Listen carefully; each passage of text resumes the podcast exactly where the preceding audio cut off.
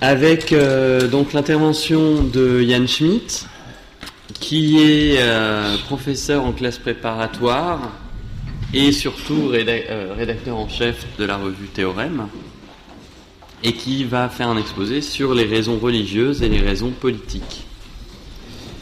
Bien, merci donc à Anthony, à Roger pour l'organisation de ce colloque et à tout le monde pour les discussions que nous avons eues.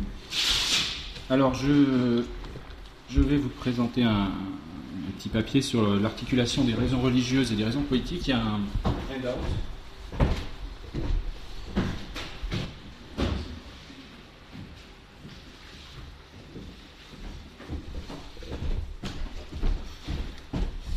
Alors, je propose de, en fait, de pas parler de laïcité, tout en cessant en fait au cours de cette intervention d'articuler la rationalité politique et les religions. Et donc, en fait, je vais parler de laïcité, mais je ne vais, jamais prononcer vraiment le, mot. Euh, pour pas en rester à une, étude trop générale des relations entre raison politique et, ou rationalité politique et religion, je vais me concentrer sur la place des raisons neutres et des raisons religieuses dans la justification publique, c'est-à-dire dans les débats et prises de décisions politiques et plus généralement donc publiques. Alors, j'espère éviter les oppositions entre les différentes interprétations de la laïcité intransigeante ou ouverte, par exemple, et montrer qu'on peut considérer que les croyances et pratiques religieuses dans l'espace public sont en quelque sorte de droit commun, sans statut exceptionnel positif.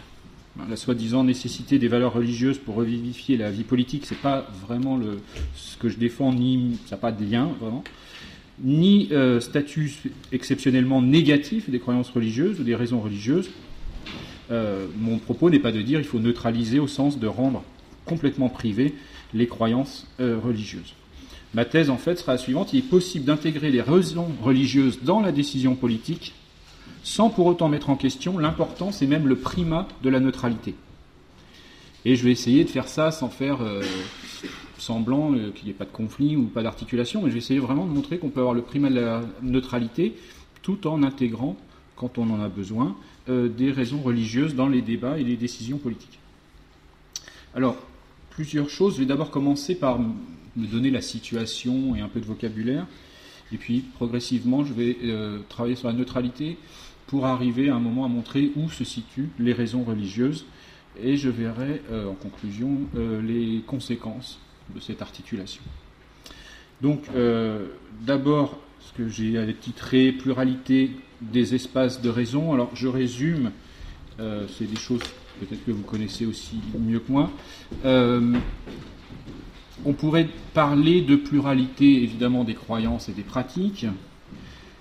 On pourrait aussi insister, comme le fait sur la pluralité des doctrines compréhensives, comme il dit, sur la pluralité des conceptions du bien. Euh, on peut aller plus loin que Rawls, comme le proposent certains auteurs, et considérer qu'il y a une pluralité de théories de la justice, puisque pour Rawls, euh, il y a une pluralité des conceptions du bien, mais heureusement, il y a un accord possible sur les principes fondamentaux de la structure de base de la société, c'est-à-dire sur les principes de justice. certains auteurs défendent l'idée qu'il faut qu'il y ait aussi du conflit à propos des principes de justice. Autre forme de pluralité qui qui va être à l'arrière-plan des, discussions, la pluralité sur les valeurs, dans le classique de Berlin, où il explique qu'il y a des dilemmes moraux irréconciliables, et donc il faut reconnaître qu'il n'y a pas un système euh, éthique euh, qui soit publiquement acceptable ou publiquement euh, partageable pour construire une société. Ça ne veut pas dire qu'on ne peut pas prétendre construire des systèmes éthiques, mais en tout cas on ne peut pas croire qu'ils peuvent s'imposer euh, qu'un système peut s'imposer dans une société, en tout cas telle qu'on la connaît en ce moment. Euh. Alors, il y a toutes sortes de pluralismes dans lesquels je ne rentre pas trop, mais qui sont à l'arrière-plan de euh, mon propos. Alors, maintenant, il y a une chose importante, c'est comment on fait pour réguler cette pluralité pour pas qu'elle dégénère en conflit violent. Alors, une des manières d'essayer de réguler ou de penser une régulation, c'est de s'appuyer sur ce qu'on appelle un principe de réciprocité. Tous les citoyens sont tenus pour libres et égaux et capables de formuler une conception raisonnable du bien ou du juste, ou plutôt, puisque nul n'est tenu de produire un, système philosophique, de formuler des raisons pour justifier ses affirmations. Tout le monde est capable de formuler des raisons pour justifier ses affirmations. Euh, la réciprocité, alors, impose que si une raison ou un principe vaut pour moi, il doit aussi valoir symétriquement pour autrui, sinon il n'est pas légitime dans le débat. Il va falloir que je sois capable de formuler une raison que autrui peut non seulement entendre, mais que, idéalement, il, aurait pu aussi adopter. Donc la coopération ne se fonde pas ici sur une forme d'altruisme ou sur la recherche du, bien du plus grand nombre. Euh, il s'agit plutôt d'essayer de partager des raisons. Donc je vais de voir ce que ça peut signifier. Mais tout de suite, on se dit que euh, le religieux, entendu comme pluralité de croyances, de pratiques, introduit justement dans l'espace public des désaccords, et même des désaccords irréductibles entre croyants et non-croyants, qui ne reconnaissent pas euh, les justifications qui sont proposées par les uns et les autres. Et on pourrait dire que le religieux, c'est un cas typique de raison qui ne peut pas produire une décision justifiée au sens acceptable par tous justement le, religieux, c'est un cas typique de pluralité qui résiste à l'accord. Alors, avant de rentrer dans ce problème, comment on peut construire un accord alors qu'on maximise la pluralité et au sens euh, sans synthèse, euh, expliquer ce qu'on ce qu'on appelle une raison et reformuler le, problème dans ces termes. Euh, avoir une raison, ça s'explicite sous forme d'une relation à, quatre termes. On va dire que R est une raison pour X, pour quelqu'un, de faire quelque chose, troisième terme, dans un contexte. Une raison donc n'est pas saillante pour une personne sans certaines conditions. Il faut non seulement que la raison soit là d'une manière ou d'une autre, mais aussi que la personne soit disposée à être sensible à cette raison, et qu'il euh, existe donc un contexte qui permette à cette personne sensible à la raison de détecter la raison. On peut imaginer quelqu'un qui est incapable de comprendre pourquoi euh, tel mouvement poétique est une révolution, parce qu'il n'est pas disposé à comprendre l'histoire de la poésie. Il n'a pas été éduqué à ça.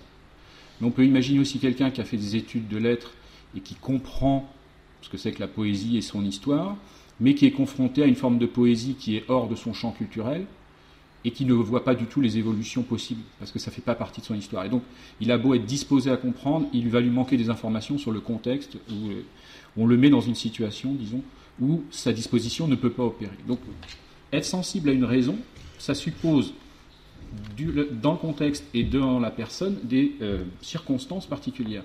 Ce qui fait que tout le monde ne saisit pas les mêmes raisons, parce qu'on n'a pas tous les mêmes dispositions et on n'est pas tous dans la même situation.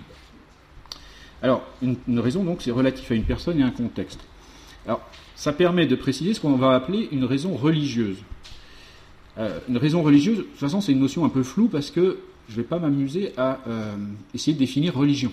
Je risque de passer pas mal de temps. Donc, il y a un certain flou sur religion, c'est sûr. Mais ce que j'appellerais euh, une raison religieuse, c'est une raison qui ne peut être assumée par une personne donc une raison qui ne peut être assumée par une personne comme une raison de croire ou de faire, que si la personne a des croyances religieuses qui lui permettent d'être attentif ou de saisir cette raison, de la reconnaître comme une raison. Par exemple, quelqu'un qui n'est pas religieux pour entendre un commandement, enfin quelqu'un qui n'appartient pas à cette religion entend un commandement qui émane d'une religion particulière et n'est absolument pas sensible à la force d'obligation de cette raison, parce qu'il n'a aucune espèce euh, de, vénération ou de pratique qui lui permet de voir dans ce discours une obligation pour lui. Alors, si euh, certaines raisons n'apparaissent que si on a des croyances religieuses, eh bien, on voit bien qu'il va y avoir une pluralité euh, difficilement réductible et une difficulté à se mettre d'accord si les raisons religieuses sont mises sur la table dans l'espace euh, de discussion publique. Alors, on va quand même essayer d'articuler justement la discussion publique et les raisons religieuses. Alors, mon deuxième point, une fois que j'ai donné quelques éléments, euh, neutralité et religion. Donc, comment on peut espérer une décision légitime fondée sur le principe de réciprocité si on reconnaît qu'il y a une diversité irréductible d'espace des raisons et si on tient compte des différences de croyances et de pratiques qu'introduisent les religions. Le principe de réciprocité paraît essentiel afin de permettre aux meilleures raisons d'apparaître comme telles pour tous, ce qui déjà idéalise un peu le débat. La neutralité des raisons, justifiant la décision finale, apparaît comme le prolongement du principe de réciprocité afin de garantir que toute personne, certes dans l'idéal, se reconnaît dans la décision et ne va pas être contrainte par la décision collective. Et la solution la plus simple, ce serait de dire ben, neutraliser cet espace des raisons c'est-à-dire enlever toutes les croyances religieuses, ce qui fait qu'il n'y aura pas de croyances religieuses euh, surdéterminant l'adhésion à des raisons, mais qu'on va essayer de trouver des raisons parfaitement communes. On neutralise les particularités des individus et le problème est réglé. Alors, qu'est-ce que ça pourrait vouloir dire euh, concrètement? Ça veut dire que euh, le, débat public devrait ne jamais mentionner la moindre allusion à quelque chose de religieux, ce qui paraît être critiquable de deux points de vue. Il y a, une critique que je n'ai pas du tout envie d'assumer, dont je parlais dans l'introduction, c'est de dire il nous faut des croyances religieuses qui circulent dans l'espace public pour le bien de tous ou pour le bien de la société ou parce que notre société est en déliquescence, etc. Donc ça, n'est pas vraiment ma question. Ma question est plus simple Ma question, c'est de dire, est-ce que vraiment on peut faire comme s'il n'y avait pas de raisons religieuses qui sont invoquées par des individus? Et je pense que des exemples tout bêtes comme euh, gérer une cantine scolaire, euh, gérer un cimetière, ou plus compliqué peut-être encore, euh, discuter dans un comité d'éthique, ça ne peut pas se faire en neutralisant. Mais évidemment, il ne faut pas que les raisons religieuses deviennent déterminantes de la décision, parce que là, on va perdre la neutralité. Donc, il y a une nécessité mais pas une nécessité euh, très grandiose, mais une nécessité plutôt concrète, on va dire, euh, de tenir compte des raisons religieuses, et en même temps, on voit bien qu'elles ne peuvent pas suffire. Alors, elles ne peuvent pas suffire parce qu'on veut défendre la neutralité. Alors, neutralité, ça peut s'entendre de deux manières. Il y a une neutralité impersonnelle et une neutralité, on pourrait dire, intersubjective. Euh, on peut dire qu'une raison est neutre parce que c'est une raison impersonnelle de croire ou d'affirmer quelque chose. Par exemple, si j'affirme que 2 plus 2 égale 4, j'ai une raison impersonnelle de le faire, c'est la preuve que 2 plus 2 égale 4, ça me donne une raison de l'affirmer que 2 plus 2 égale 4, et cette preuve, n'importe qui de rationnel peut la comprendre. Il n'y a pas de particularisation.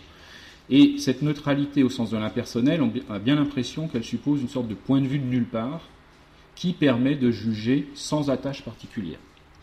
Alors si c'est ça la neutralité qu'on veut introduire dans les questions politiques, ça, risque de poser de gros problèmes, parce que c'est totalement anhistorique, totalement hors ancrage culturel. Mais on peut concevoir la neutralité d'une autre manière, la neutralité intersubjective. La neutralité intersubjective, c'est l'idée que des raisons partagées peuvent émerger et être construites à partir de raisons subjectives et particulières. C'est que chaque, on reconnaît que les raisons initiales au commencement de la discussion sont de toute façon subjectives et particulières, mais on, pense non pas qu'il va falloir détruire la particularité pour obtenir un point de vue de nulle part, mais il va plutôt falloir essayer de trouver du commun ou du partagé. J'ai mis dans la bibliographie, euh, je m'appuie sur l'article de Korsgaard sur les raisons que nous pouvons partager. Donc c'est plutôt cette neutralité-là qui va m'intéresser pas une neutralité de l'universel de l'être rationnel, mais une, neutralité au sens où ceux qui sont dans la discussion vont être capables de dépasser leurs particularités pour se mettre d'accord. Et c'est peut-être pas un accord universel de l'humanité. C'est pas forcément ça le problème. Alors, ça peut tout de suite mener à une situation un peu euh, étrange que j'ai appelée le groupe religieux homogène. Si on imagine un groupe religieux très homogène, et ça a dû exister, c'est-à-dire homogène au sens où il n'a pas de relation avec des groupes religieux euh, d'une autre tradition qui pourraient introduire du doute dans ce groupe homogène. Un groupe homogène, du point de vue religieux, va produire, enfin on imagine une discussion, donc chacun arrive avec ses raisons particulières ou subjectives, mais ils ont tous les mêmes croyances et les mêmes pratiques religieuses d'arrière-plan. Ce groupe homogène religieux va produire des décisions en respectant des procédures de discussion qui seront euh, unanimes s'il s'agit de tirer simplement les conséquences de leurs croyances religieuses, puisque de toute façon ils ont les mêmes croyances religieuses. Donc on va avoir des raisons partagées, en ce sens neutre, puisque aucune particularité de ce groupe euh, n'est euh, saillante ici. Donc on va avoir une décision qui va être dite neutre, mais elle n'est pas impersonnelle, neutre et en même temps complètement religieuse. Elle est complètement ancrée dans les croyances religieuses. Donc on a une raison religieuse qui est ici équivalente à la raison neutre. Alors, imaginons maintenant qu'ils discutent euh, d'une législation pénale.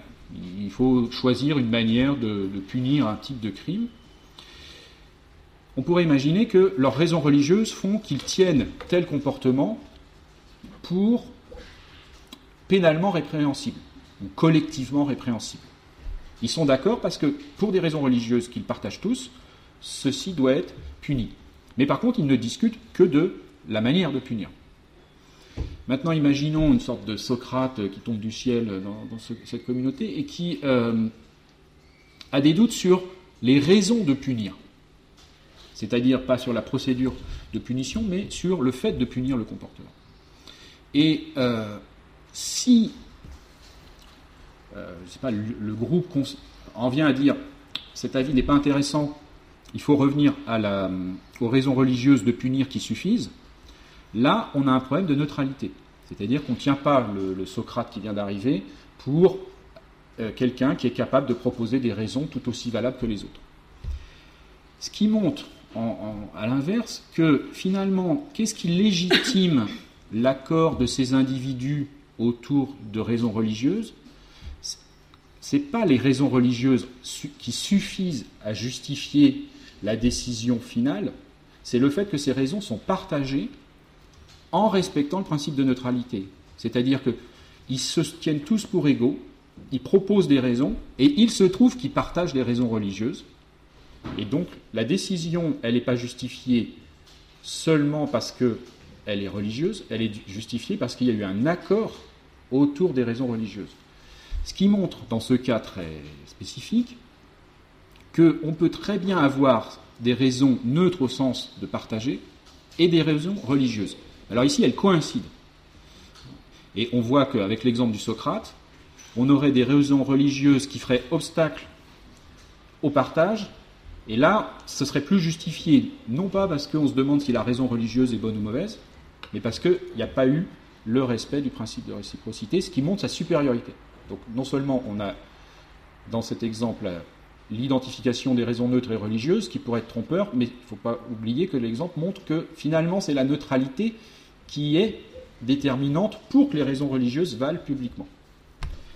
Alors, je ne suis pas en train d'essayer d'imaginer l'avenir d'une société euh, parfaitement euh, homogène que j'appellerais de mes voeux, et, etc. Mais c'était vraiment pour voir comment neutre et religieux, dans un exemple très théorique, euh, peuvent s'articuler et comment la neutralité finalement prime comment elle peut primer. Je ne dis pas qu'elle prime dans n'importe quelle théorie, mais en tout cas, on peut la faire primer sans forcément éliminer la, question religieuse. Alors, maintenant, je passe à mon troisième point, et je me mets dans des situations où il y a plusieurs euh, traditions religieuses ou non religieuses en discussion, et, je laisse la question de l'homogénéité religieuse, mais justement, je vais essayer à nouveau d'articuler neutre et religieux. Alors, j'ai appelé ça le carré des raisons neutres et religieuses. Euh, vous avez ça sur le, papier. Euh, Essayez d'articuler raison neutre et raison religieuse. Et vous voyez que dans le carré, il n'y a pas. Euh, ah oui, d'ailleurs, j'ai oublié de corriger. Sur, mon papier, euh, enfin sur mon ordi, ça va. Euh, la R3, les raisons religieuses, en fait, c'est pas religieux qu'il fallait mettre, c'est particulier. Et religieux sera un cas particulier de raison particulière. Je vais vous expliquer ça. Donc, le carré des raisons, vous avez quatre types de raisons, des raisons neutres, R1, des raisons religieuses, R3, des raisons générales négatives, on va voir pourquoi R2, des raisons particulières négatives, R4, et vous avez des relations en petit, euh, petit r1 de R2 vers R1 au sens des raisons, c'est-à-dire les raisons générales négatives contre les raisons neutres, vous avez aussi les raisons particulières négatives contre les raisons religieuses, et les relations verticales de raison neutre à raison religieuse d'un côté et raison générale négative à raison particulière négative, il n'y a pas de flèche, c'est volontaire, ou il faudrait une double flèche, hein, dans les deux sens. Je vais essayer d'expliquer ça. Alors, un mot rapide d'abord sur les relations, disons, négatives sur le petit R1 et petit R4. Qu'est-ce que euh, euh, je, veux dire par là? Ce sont des rebuting defeaters, c'est vocabulaire d'épistémologie, euh, c'est-à-dire des, des, croyances ou des affirmations, ici des raisons, qui vont aller contre d'autres raisons. C'est-à-dire, je, vais prendre un exemple.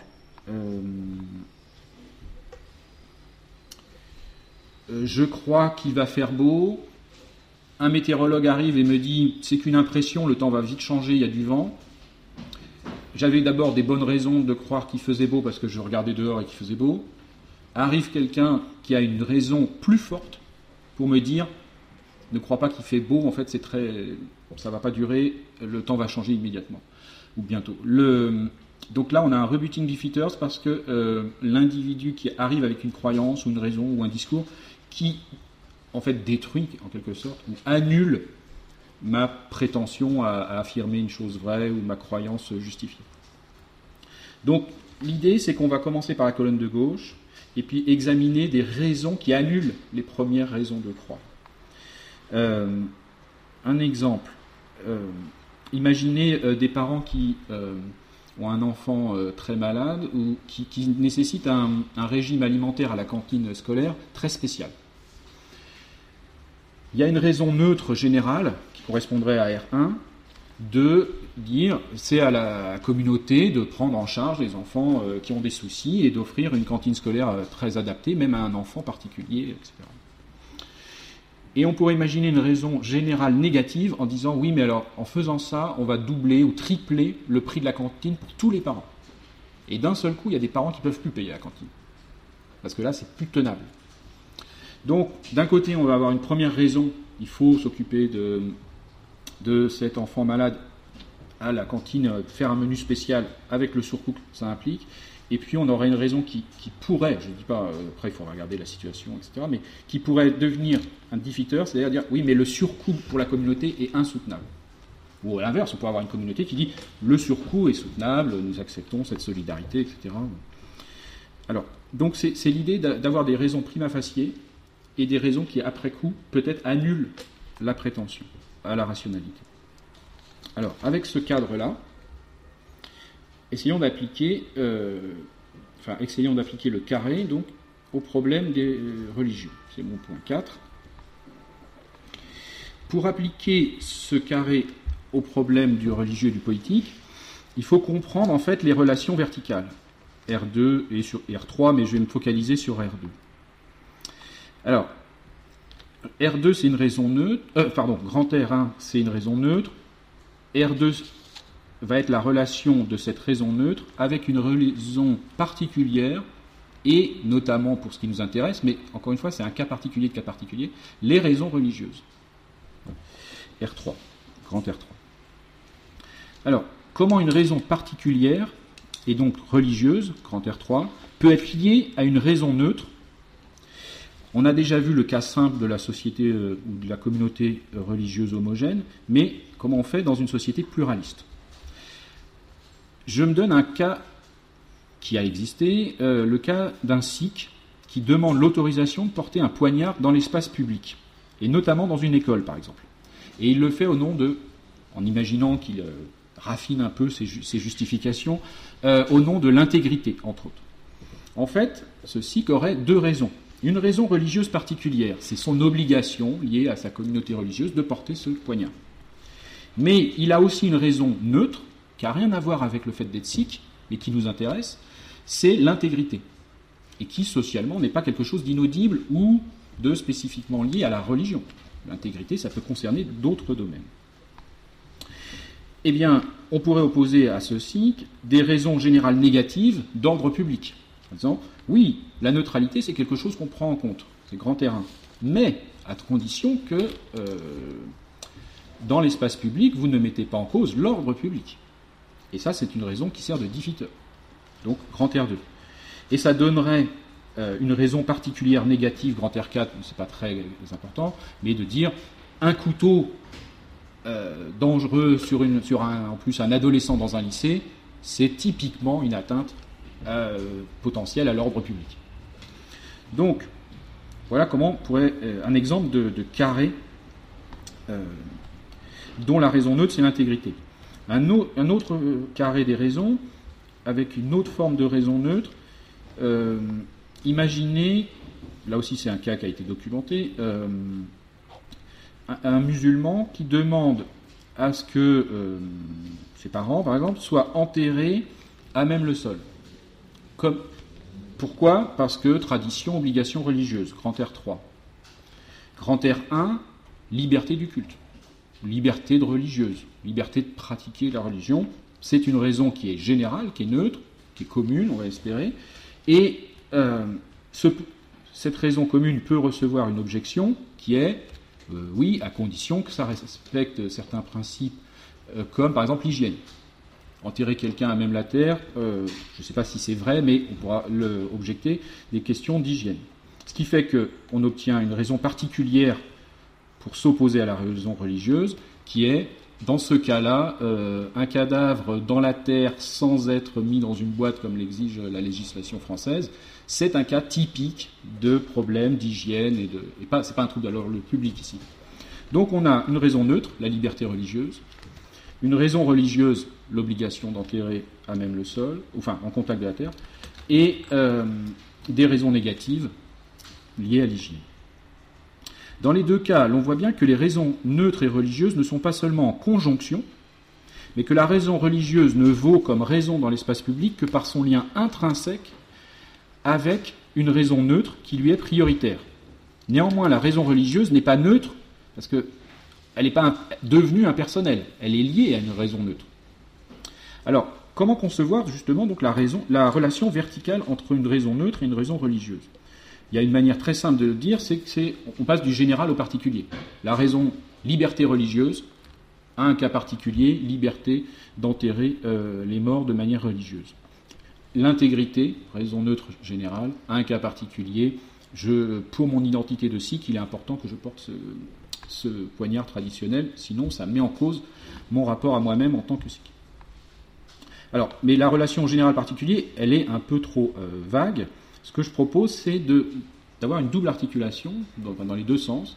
C'est de dire que la raison neutre est un déterminable qui a besoin d'être déterminé par une raison particulière, et là il y a des cas religieux, et dans l'autre sens que la raison particulière ou religieuse, finalement, a une forme qui est la raison neutre. Donc déterminable, déterminé, et euh, matière-forme. Alors, déterminable, déterminé, ça veut dire quoi? Déterminable, un exemple très simple, c'est être, euh, être coloré. On dit que c'est une propriété déterminable. Et être rouge, c'est une détermination de la propriété être déterminable. C'est donc un déterminé. On pourrait imaginer la même chose. L'intégrité est un déterminable, parce que c'est assez vague. Qu'est-ce que c'est que, d'être intègre? Ça ne dit pas vraiment le style de vie qu'il faut avoir. Dire on défendra des arguments ou des raisons qui sont liées à l'intégrité dans l'espace public, ça ne veut pas dire comment il faut. Enfin, ça ne dit pas comment vivre de manière intègre. Et les raisons religieuses seraient des cas, parfois, euh, d'intégrité, ça déterminerait le déterminable intégrité. Ce qu'il faut ajouter, c'est qu'un déterminable, quand on le décrit par exemple, euh, ça fixe des conditions sur le déterminé. Par exemple, si euh, un de mes étudiants me dit qu'au nom de l'intégrité, il ne peut venir en cours qu'à partir de 10 heures, parce qu'il fait partie de son identité de jamais se lever avant 9 heures,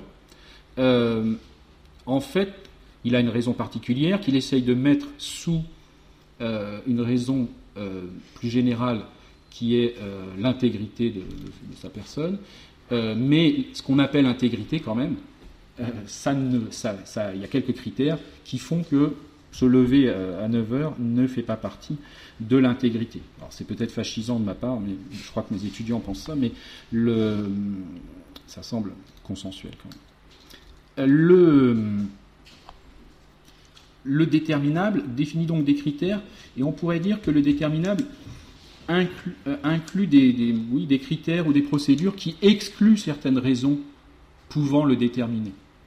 si, euh, euh, prendre un exemple, là aussi pour les questions religieuses, si par exemple je demande à pouvoir faire usage de drogues récréatives régulièrement, pas régulièrement d'ailleurs, le, au nom de l'intégrité, et si je dis, bon voilà, j'ai envie de m'amuser avec mes copains, et je, veux avoir accès à des drogues, et ça fait partie de mon intégrité, ça ne marchera pas. Par contre, euh, il y a un cas euh, célèbre aux États-Unis euh, d'Indiens qui ont réclamé l'usage du peyote. Parce que pour des raisons religieuses, le rituel passe par le peyote. Alors c'est pas c'est une demande religieuse, c'est pas la même demande que l'étudiant qui a envie d'aller s'éclater dans le désert du Mexique. Donc le, la raison religieuse est entendue, mais ça suffit pas. Il faut l'intégrer dans une raison d'intégrité, vérifier si cet usage du peyote est vraiment partie prenante dans, la pratique, dans la vie euh, religieuse de ces personnes, si vraiment la privation serait très coûteuse et serait une atteinte à leur euh, intégrité, première chose. Et puis après, on, on confronte ça au diffiteur général. Est-ce que du point de vue de l'ordre public, la circulation du peyote aux États-Unis, euh, c'est pas un peu problématique? Ou est-ce que euh, c'est un mauvais exemple pour la jeunesse, etc. Donc, est-ce que ça. Donc, déjà, la raison religieuse, est-ce qu'on arrive à l'intégrer dans la raison déterminable Par exemple, ici, l'intégrité. Et après, est-ce que ça résiste au diffiteur hein, On teste la, raison religieuse avant de la reconnaître comme légitime. Alors, une autre manière de comprendre la relation entre les raisons neutres et les raisons religieuses, c'est de plutôt en montant, on va dire, c'est que la, religion, la, raison religieuse, c'est pas un déterminé seulement, mais c'est aussi peut-être la matière d'une forme euh, qui serait la raison neutre. Alors évidemment, sur matière et forme, il y a, les deux modèles, hein, le modèle de l'artisan euh, Aristote, je mets la forme dans la matière, ou un modèle à la Kant où euh, on extrait la, le, test d'universalisation, on extrait la forme. Alors ce serait plus le modèle kantien qui, m'intéresserait, mais en même temps, je ne veux pas prétendre que les raisons neutres sont universelles. Hein, ce n'est pas la neutralité impersonnelle. Donc pas, ça n'a pas que le modèle kantien à proprement parler. Euh, ce qu'on peut montrer, c'est-à-dire qu'il ne s'agit pas de montrer que les raisons religieuses contiennent un universel et donc elles ont le droit d'être neutres. Parce que ça, ça va complètement contre l'idée de la pluralité religieuse. Euh, qui, dans la question des débats publics, n'a pas à être tranché. On n'a pas à présupposer qu'il y a une raison religieuse qui d'un seul coup peut valoir universellement comme ça. Il faut absolument que la, raison religieuse passe par la médiation d'une raison neutre, de son lien à une raison neutre, pour pouvoir être euh, présentée dans l'espace public. Alors, euh, la relation donc entre la raison religieuse et la raison neutre en termes de, matière et de forme, ce serait plutôt que vouloir porter par exemple un poignard traditionnel pour un sikh, donc c'est une obligation religieuse, qui est une raison dont la forme est une demande de respect de l'intégrité. Ce n'est pas la raison religieuse qui immédiatement est universelle, mais elle a une forme, non pas universelle, mais elle a une forme comme je, respectais mon intégrité, et ça c'est une raison neutre partagée.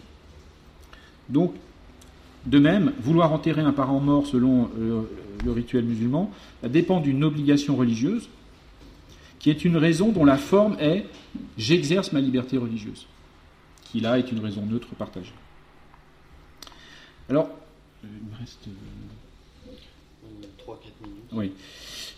Le, le, cette articulation ça peut être intéressant parce que on voit aussi qu'il y a la, dynamique des, débats publics suppose donc euh, raison religieuse, universalisation, au sens euh, plutôt, pas universalisation, mais manifestation de la forme, et puis discussion euh, ou pas. Alors, le, point pour finir, ce serait de dire qu'il y a peut-être une tension dans ce qui pourrait être apparemment une, une solution un peu irénique.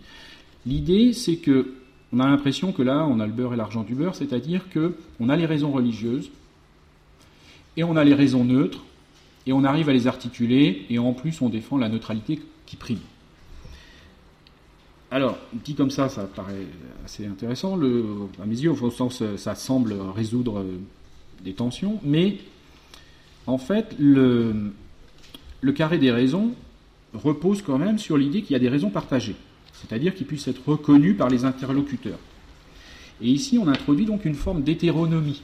Euh, j'ai mis euh, Scanlon en, biblio. Euh, Scanlon parle de ça dès la, préface de son livre hein, sur les raisons que nous pouvons partager et nous proposer les uns aux autres. Il dit bien attention, je suis dans un système qui pourrait ressembler à quelque chose de kantien parce qu'il y a ces processus où on extrait la forme, où on montre, euh, on tend en, généralisation, en départicularisation, mais c'est pas du tout kantien parce qu'il n'y a pas d'autonomie. Au sens où les raisons euh, neutres, c'est des raisons qu'on partage, c'est des raisons qu'on peut s'exposer, hein, principe de réciprocité, et, se dire les autres vont les, admettre aussi. Et donc c'est le, c'est la confrontation avec autrui qui décide si une raison est acceptée ou pas. Et ça suffit pas soi-même de dire oh c'est le, déterminé d'indéterminable ou oh c'est une c'est une matière dont la forme est partageable. Non, il faut qu'elle soit soumise à l'examen et confrontée au point de vue d'autrui. Donc il y a une forme d'hétéronomie dans cette théorie de la, justification qui va entrer en discussion ou en tension avec une autre forme d'hétéronomie qui apparaît pas dans le carré, c'est l'hétéronomie religieuse. C'est-à-dire que si quelqu'un a des raisons religieuses de croire euh, de faire, il ne se les est pas donnés à lui-même.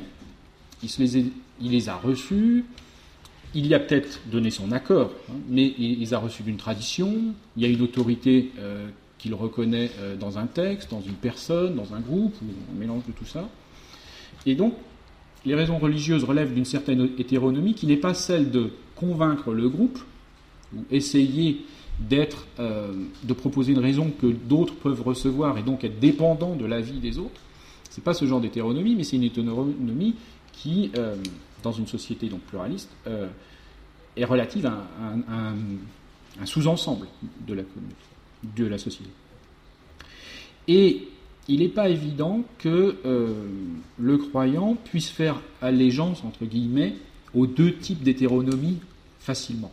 C'est-à-dire que la reconnaissance de l'autorité religieuse et la reconnaissance de l'autorité des raisons partagées, euh, on peut proclamer que on veut vivre ensemble et que euh, c'est tout à fait compatible avec les croyances religieuses, mais si on privatise pas les croyances religieuses, je crois qu'il euh, n'est pas possible d'ignorer qu'il va y avoir des tensions. C'est-à-dire que l'autorité hétéronome dans le domaine religieux, ça n'empêche pas le consentement, etc., la liberté, mais il y a quand même une part d'hétéronomie fondamentale dont on parlait justement, liée à l'humilité euh, de, ou de la foi qu'on reçoit, mais qu'on ne décide pas soi-même. Et puis l'hétéronomie de la confrontation avec le groupe pour, arriver à du partage.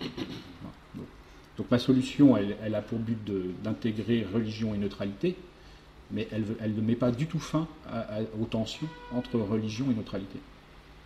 C'est pas pas, l'objet. Merci.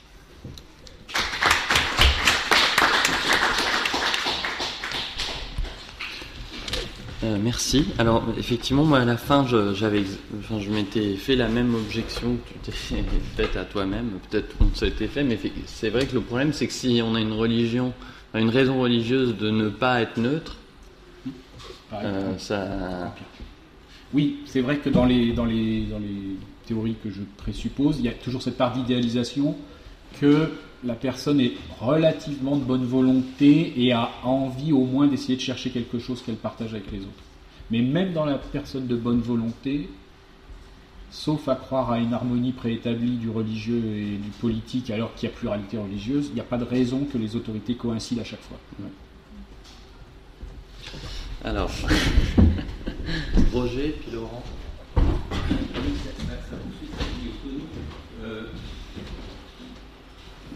finalement, la satisfaction des demandes religieuses, comme elle ne peut se faire dans ce que tu as proposé qu'au nom de raisons neutres, euh, euh, leur, enlève, euh, leur enlève leur contenu. Elle, elle les désubstantialise, euh, je trouve. Je dois dire que, à, mon avis, ce que tu proposes est assez couramment suivi. Je, oui, je, il me semble que c'est la pratique euh, de l'Église catholique en France, par exemple, euh, qui présente ses demandes religieuses en les désubstantialisant complètement, en, en, leur contenu pour qu'elles passent. Ah, oui. Et, mais, est-ce que, bon, indépendamment de, la prudence qu'il peut y avoir à faire cela dans un certain contexte social, il, n'empêche que, parce que ton site, si on, on, on, accepte qu'il ait un couteau, un poignard, on acceptera qu'il ait le poignard, non pas pour les raisons pour lesquelles il a le poignard, mais pour des raisons tout à fait différentes. Oui, mais oui, mais concrètement, imaginons le Sikh euh, qui vient euh, à l'école avec son poignard. Pour quelle raison il a le droit de venir avec son poignard? Tu as raison de dire qu'il il a le droit de venir parce qu'on respecte son intégrité. Et pas parce qu'on respecte une obligation sikh au sens de on, de communauté, du nous. Euh, mais dire que le comportement du sikh est accepté ou justifié, ou la décision qui autorise le sikh plutôt à, venir avec son poignard à l'école est, justifiée par l'intégrité, c'est vrai, mais c'est pas que ça, parce que l'intégrité ne parle pas de poignard. Donc, euh, invoquer c'est l'histoire du déterminable et du déterminé, invoquer l'intégrité, ça permet pas de comprendre ce qui se passe. Ce qui se passe, c'est que quelqu'un a une obligation religieuse qui se trouve être la détermination d'une raison euh, d'intégrité, qui est la, dont la forme c'est une demande d'intégrité, et pour ces deux raisons, il se trouve qu'on a décidé d'autoriser les poignards sikhs à l'école. Donc, je comprends les effets, euh, ce que tu dis sur la désubstantialisation. Oui, en un sens, euh, parce qu'il faut présenter la forme de, de la raison particulière. Mais en même temps, si on décrit l'action, je, comprends que socialement, psychologiquement, la description de l'action n'a pas les, mêmes effets pour tout le monde. Mais si on décrit l'action, euh, il a été décidé de là parce qu'il y a une demande d'intégrité qui est, et la raison religieuse. Donc la raison religieuse apparaît dans les justifications publiques. Sinon, on n'aurait pas pris cette décision, ça n'a pas de sens. Ça n'a pas de sens. C'est pour ça que c'est l'idée, on n'a pas neutralisé les religions au sens de privatiser. Et on les a même mentionnés dans la décision publique. Je veux dire, si j'avais à rédiger le PV euh, du, règlement intérieur de l'école, je suis bien obligé de dire, euh, il y a eu, je peux dire, on accepte les poignards, mais alors là, je vais me retrouver avec des gamins armés devant moi, euh, et pas forcément pour des raisons religieuses ou d'intégrité. Donc, donc j'accepte, on accepte les poignards de le, on, a, il y a eu une demande de telle et telle famille aussi, et nous acceptons que le poignard sikh soit présent. Et donc la, décision publique reconnaît la raison religieuse. Euh, oui, ça pose une autre question, c'est quand est-ce que je reconnais une raison religieuse? Est-ce qu'il suffit qu'elle soit invoquée comme telle? Car la difficulté qu'on a, c'est que si on, s'inscrit dans cette logique-là, cela suppose que l'on tranche sur ce qui est une, raison religieuse et même une raison religieuse valable de ce qui n'est pas. C'est-à-dire qu'autrement dit, que l'on dit à un moment donné, par rapport à certaines pratiques religieuses, oui, là c'est bien une pratique religieuse, et qu'à un moment donné, d'autres pratiques euh, revendiquées comme religieuses, on dit que non. Et là, il y a problème de trancher à l'intérieur même de la religion. Est-ce que je traiterais, si on veut, de la même manière, une pratique religieuse reconnue, pour le poignard je pense que c'est quelque chose de testé, reconnu dans la religion en question, et une pratique totalement qui est euh, totalement marginale? Vous n'avez pas voulu prononcer le mot de laïcité, mais là on est forcé quand même d'y arriver parce que un des problèmes très fondamentaux de la laïcité, moins tel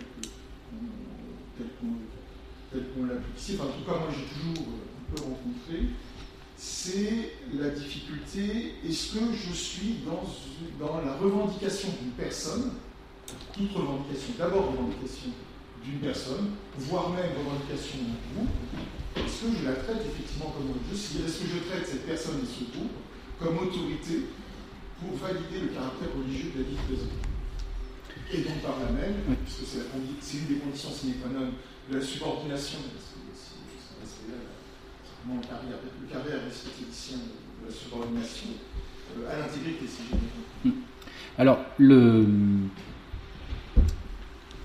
il, est, il est clair que il vaut mieux éviter d'avoir à définir religion. Mais euh, oui, mais oui, mais le sur déjà, je pense que philosophiquement, c'est peine perdue, mais ça, c'est un, problème.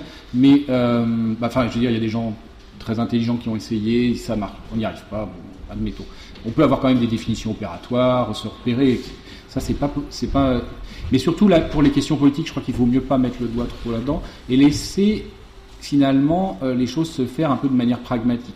Parce que je crois que le problème est moins grave si on a une approche pragmatique, c'est-à-dire qu'on va avoir des cas effectivement euh, flous. On ne sait pas si, euh, si on les fait rentrer dans raison religieuse audible ou fantaisie personnelle. Donc on va avoir des cas flous, mais je crois que c'est moins grave que la privatisation complète qui fait, bon, bah, pour résoudre le problème, aucune raison religieuse sera mentionnée parce qu'on ne sait même pas ce que c'est raison religieuse. Je pense que ça va mener à des, situations un peu paradoxales. Il y a, euh, je ne sais plus, une, communauté indienne, indienne, je ne sais plus laquelle, aux États-Unis qui, qui, s'inquiétait de certaines euh, recherches archéologiques qui, qui, menaient à déterrer des ancêtres. Et euh, ce qui, pour, on va dire, pour faire caricatural, le scientifique américain d'origine européenne par ses arrière-arrière-grands-parents n'est pas un problème finalement d'explorer les tombes euh, qui sont euh, liées à des Indiens installés des milliers d'années avant euh, l'invasion européenne. Mais donc il y a des communautés indiennes qui ont dit non, pour des raisons religieuses, respectez les morts qui sont là, même si ça fait très très très longtemps qu'ils sont là. Et on s'est aperçu qu'en fait, en datant les, les, ossements, que c'est les communautés indiennes qui réclament ce droit n'étaient pas encore là quand les gens ont été enterrés. C'est-à-dire que ce pas leurs ancêtres. Et il a été quand même décidé que c'était une religion, euh, une demande religieuse audible. Et on n'a pas touché aux, ancêtres euh, pour arrêter la recherche. Donc on va tomber sur des cas étranges en étant euh, dans ce genre de pragmatique et en, disant, en refusant d'avoir des critères.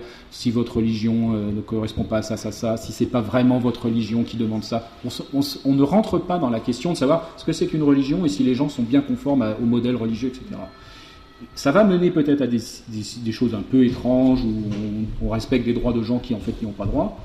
Mais je crois que c'est moins grave que l'autre solution, ce serait de ne pas parler de religion. Ou alors essayer de définir religion dans des institutions publiques et de, faire la juridiction en fonction de ça me paraît alors là encore plus aventureux. Une rapide question de Olivier. oui, dans les exemples que tu donnes, on voit clairement l'origine religieuse de ces raisons. Mais euh, euh, il y a eu des gens se sont émus ou ont débattu il y a quelques, quelques mois en Belgique de l'extension du droit de l'euthanasie à des mineurs, la demande, la possibilité que des mineurs demandent l'euthanasie. Euh, et j'ai eu l'impression d'avoir euh, des débats qui, entre des gens qui mettaient en, en, œuvre différentes articulations de, raisons particulières et de raisons neutres. Parfois, les gens, la, la dignité pouvait valoir dans, dans, un sens et un autre. Mais euh, j'aurais été très en. J'aurais eu du mal à entendre des raisons religieuses là-dedans. Euh, et du coup, euh, est-ce que c'est -ce un autre genre de cas, ces, ces, questions éthiques, ou est-ce que ce sont en particulier des chrétiens qui sont tellement habitués à présenter de manière universalisable leurs maximes qu'on ne voit même pas qu'elles sont religieuses C'est ce que les, arguments laïcs disaient devant. Ou, bien est-ce que c'est vraiment autre chose et que ce n'est pas à proprement parler une raison religieuse qui faisait euh, refuser cette extension? Hmm. le, Les raisons religieuses dans, le carré euh, sud-ouest, les raisons religieuses, c'est un cas particulier de raison particulière. Hein. Euh, il peut y avoir des raisons non religieuses qui sont des déterminations de l'intégrité. Je sais pas l'intégrité, ça peut être lié, je sais pas, à l'identité sexuelle et n'a rien à voir avec, euh, dans ce cas-là, avec des raisons religieuses, mais c'est un cas d'intégrité, de relation à soi, etc. Mais euh, ce que je veux, dire, c'est que le. Rapidement. Ouais, si les raisons, on ne sait plus si elles sont religieuses ou pas, c'est pas grave, du moment que on arrive à des raisons neutres partagées qui englobent détermination, matière, forme, des raisons particulières. Euh, si quelqu'un dit mais au, nom de l'humain, je ne peux pas euh, accepter ça, ah, c'est un cas de dignité. Et hop, et religieux ou pas, c'est pas grave, en quelque sorte. Ouais. Euh, du coup, la question que je me posais, en fait, c'est euh, j'ai l'impression que l'un des présupposés de ton modèle, Mhm. c'est que les raisons religieuses, et c'est assez présent dans les exemples que tu prenais, en fait, euh, les raisons religieuses seraient toujours traductibles. En fait, j'ai l'impression que c'est un problème de traduction. C'est toujours- ben, en fait, si, hein, puisque tu dis, euh, par exemple, en, enfin, voilà, en s'appuyant sur l'exemple du sikh, du Mhm. sikh euh, en fait, sa raison religieuse, elle est traductible dans le vocabulaire de l'intégrité, qui est un vocabulaire neutre, euh, qui est le vocabulaire de la raison publique. En fait, c'est vrai, hein, il y, a des- cas où effectivement ça fonctionne bien. Et du coup, en fait, en un sens, ces cas-là sont pas des cas réellement problématiques. C'est-à-dire que si tu veux, tu peux juste mentionner ta liberté. C'est un, cas hyper classique de, conflit des libertés. C'est-à-dire, euh, euh, il y a d'un côté euh, une sorte de droit à la liberté religieuse, et puis de l'autre, l'ordre public. Et puis on voit comment ces deux libertés peuvent être contrebalancées, quelle est celle qui est prioritaire ou pas. Pour prendre, enfin pour l'exemple que tu prenais, en fait, euh, c'est un cas d'accommodement raisonnable québécois.